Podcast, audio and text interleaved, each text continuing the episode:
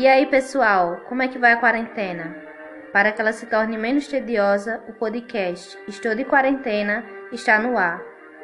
E hoje nós vamos conversar sobre a formação do mundo medieval, bem como as contribuições dos povos romanos e dos povos germânicos para o período que, posteriormente, ganhou o nome de Idade Média.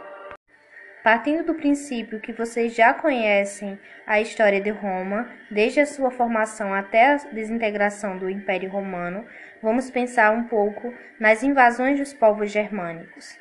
Já no final do século II, o Império Romano ele começou a sofrer as primeiras invasões de povos vindos ali do interior da Europa e posteriormente da Ásia. Os romanos, eles começaram a chamar esses povos de maneira depreciativa, pejorativa, de bárbaros, porque eles não falavam a língua oficial do império, que era o latim, bem como tinham costumes e cultura diferentes. Por volta de 395 d.C., sob o governo de Teodósio, o império foi dividido em duas partes. A primeira foi chamada de Império Romano do Oriente e tinha sede em Constantinopla, e a segunda, Império Romano do Ocidente, com capital em Milão. O Império Romano do Ocidente foi o espaço que mais sofreu com as investidas dos povos germânicos, de tal forma que em 476 d.C. chega a sua derrocada final. Nesse ano, o último imperador romano do Ocidente, Rômulo Augusto, foi destronado por Odoacro, um bárbaro. Dentre os inúmeros fatores que poderíamos citar para a desintegração do Império Romano do Ocidente, um dos mais importantes foi a invasão do território por povos vindos do exterior. Entre esses povos, os que conquistaram a maior parte do império foram os germanos. Os germanos formavam um aglomerado de povos: visigodos, ostrogodos, burgúndios, anglos, saxões, francos, érulos, vândalos e outros, e tinham crenças, idiomas, valores culturais e formas de organização política variadas e bem diferentes dos romanos. Dessa miscigenação cultural com os romanos surgiu um novo tipo de sociedade que se tornaria a base dos atuais povos europeus.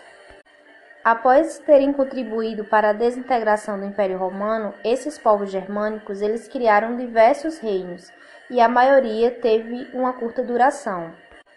Em termos políticos e administrativos, ocorreu nesses novos reinos um lento processo de integração de elementos tanto do mundo romano como do mundo germânico. Para a formação desses primeiros reinos de origem germânica, a terra foi um elemento primordial. Quando os primeiros povos de origem germânica chegaram à Europa Ocidental, encontraram grandes proprietários de terras de origem romana e estabeleceram com estes um acordo. Os proprietários de terras deveriam fornecer uma parte do seu território para os germânicos, para que eles pudessem então cultivar.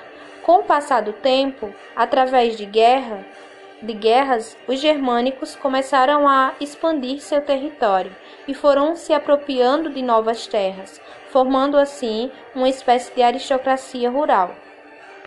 Ao mesmo tempo, a Europa passou por um processo de ruralização. A população que residia nas cidades começa a migrar para o campo, devido a dois fatores. O primeiro é a questão das guerras e dos saques que ocorriam principalmente nas cidades e a segunda foi um surto de, de peste bubônica, né, que nós conhecemos como peste negra, que ocorreu a partir do século VI. Né? Essa doença, transmitida pela pulga do rato, tinha maior incidência nas cidades. A ruralização da Europa Ocidental também ocasionou no declínio do comércio. Dois segmentos saem fortalecidos desse quadro de crise. O primeiro é a nobreza rural, já que essa população que saiu das cidades se torna campesina e esse campesinato vai ficar dependente dessa nobreza rural. A segunda instituição que conseguiu sobreviver a todas essas diversidades é, foi a Igreja Católica. Religião oficial do Império Romano do Ocidente desde 380, o cristianismo foi pouco a pouco adotado também por reinos germânicos, surgidos na Europa Ocidental a partir do século V. Assim, a Igreja passou a acumular vastas extensões de terras e de outros bens. A presença ideológica dessa instituição na sociedade começou a se firmar quando então esses reinos germânicos se converteram ao cristianismo, como foi o caso do rei Clovis, rei dos francos, em 496. Essas conversões prepararam o terreno para o surgimento, no século VIII, de um império amparado pelo cristianismo, que é o Império Carolíngio. Vamos falar um pouco então sobre o Reino Franco e o nascimento do Império Carolíngio. De origem germânica, os francos vieram da margem inferior do rio Reno e se estabeleceram na Europa Ocidental por volta do século III. Esse conjunto de povos passaram por um processo de unificação a partir de 481 com o rei Clovis, da dinastia Merovingia. E aí ele deu início à unificação e também se converteu ao cristianismo, aumentando assim o seu poder e o poder da Igreja Católica. Após a morte do rei Clovis, o reino franco passou por um longo período de crise. O governo então passou a ser exercido pelo principal funcionário do reino, que ocupava um cargo muito importante no palácio. Esse administrador foi Carlos Mateu, líder dos carolíngios. Durante o seu governo, o mesmo impediu que o reino franco fosse invadido pelos muçulmanos. Graças a esse feito, os carolíngios eles passaram a ser vistos como os grandes defensores do mundo cristão.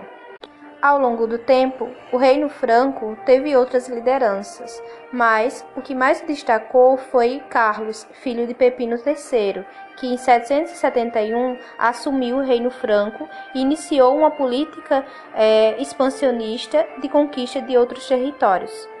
Ao ampliar seu território, o novo rei procurava converter ao cristianismo a população dominada. Essa política expansionista era muito bem vista pela hierarquia da Igreja Católica, pois o crescimento do reino franco significava também a difusão da fé cristã.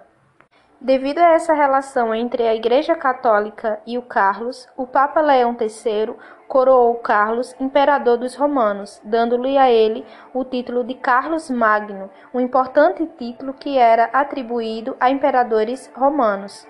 Esse vasto império, que ficou conhecido como Império Carolíngio, foi dividido em cerca de 300 condados, governado por condes, é, nas áreas fronteiriças foram criadas unidades administrativas que eram chamadas de marcas, e assim nasceu também o título de marquês.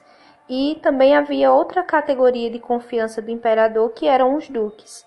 É, vemos assim é, o nascimento de alguns títulos, né, de condes, duques é, e também de marqueses, títulos da nobreza. Com essa estrutura administrativa, Carlos Magno ele conseguia manter o controle sobre todo o império, ao mesmo tempo que tentava também governar a igreja, colocando o papa sobre sua autoridade. Era ele quem praticamente decidia a escolha dos bispos e empregava como funcionava é, o Estado.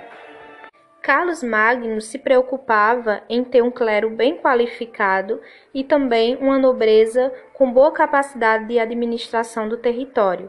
Por isso, estimulou a criação de escolas em todo o império e criou também é, uma intensa renovação da cultura, o que foi chamado de Renascimento Carolíngio, né? todo esse processo. Esse projeto educacional, é, organizado por Carlos Magno, previa, além do estudo da Bíblia, né, o ensino da gramática, da retórica, da dialética, matemática, astronomia, música e, posteriormente, ele também começou a investir na medicina. Tem-se aí, nesse momento, né, o caminho para o surgimento das primeiras universidades europeias. Uma das figuras principais desse momento do renascimento carolíngio foram os monges copistas. Eles eram responsáveis pela transcrição transcrição de textos é, clássicos, né, criando assim cópias cuidadosas é, desses textos. Carlos Magno morreu em 814 e todo esse processo de renascimento cultural entrou em crise após a sua morte. O império então foi dividido entre os seus três netos, e surgiram assim a França Oriental, a França Ocidental e a França Central. É, devido às disputas internas e invasões estrangeiras, como a dos normandos e a dos vikings, principalmente, provenientes aí da Escandinávia, levaram ao enfraquecimento do poder central. A falência da centralização política administrativa desses reinos, né, o da, os da França, deu origem à sociedade feudal, já que você não tem mais essa unidade que centralizava todo o território, né, ou boa parte desse território, na Europa Ocidental. Apesar dessa fragmentação, o Império Carolíngio lhe deixou uma herança marcante para esse futuro cenário da Europa, que foi a Igreja Católica bem consolidada. Durante o domínio carolíngio, a Europa Ocidental foi praticamente cristianizada, né, e houve uma verdadeira mistura com o poder político, né, que também possibilitou a Igreja Católica constituir uma base material e doutrinária bem consistente nesse espaço. Fato que acabou tornando essa instituição a mais influente no Ocidente durante os séculos seguintes.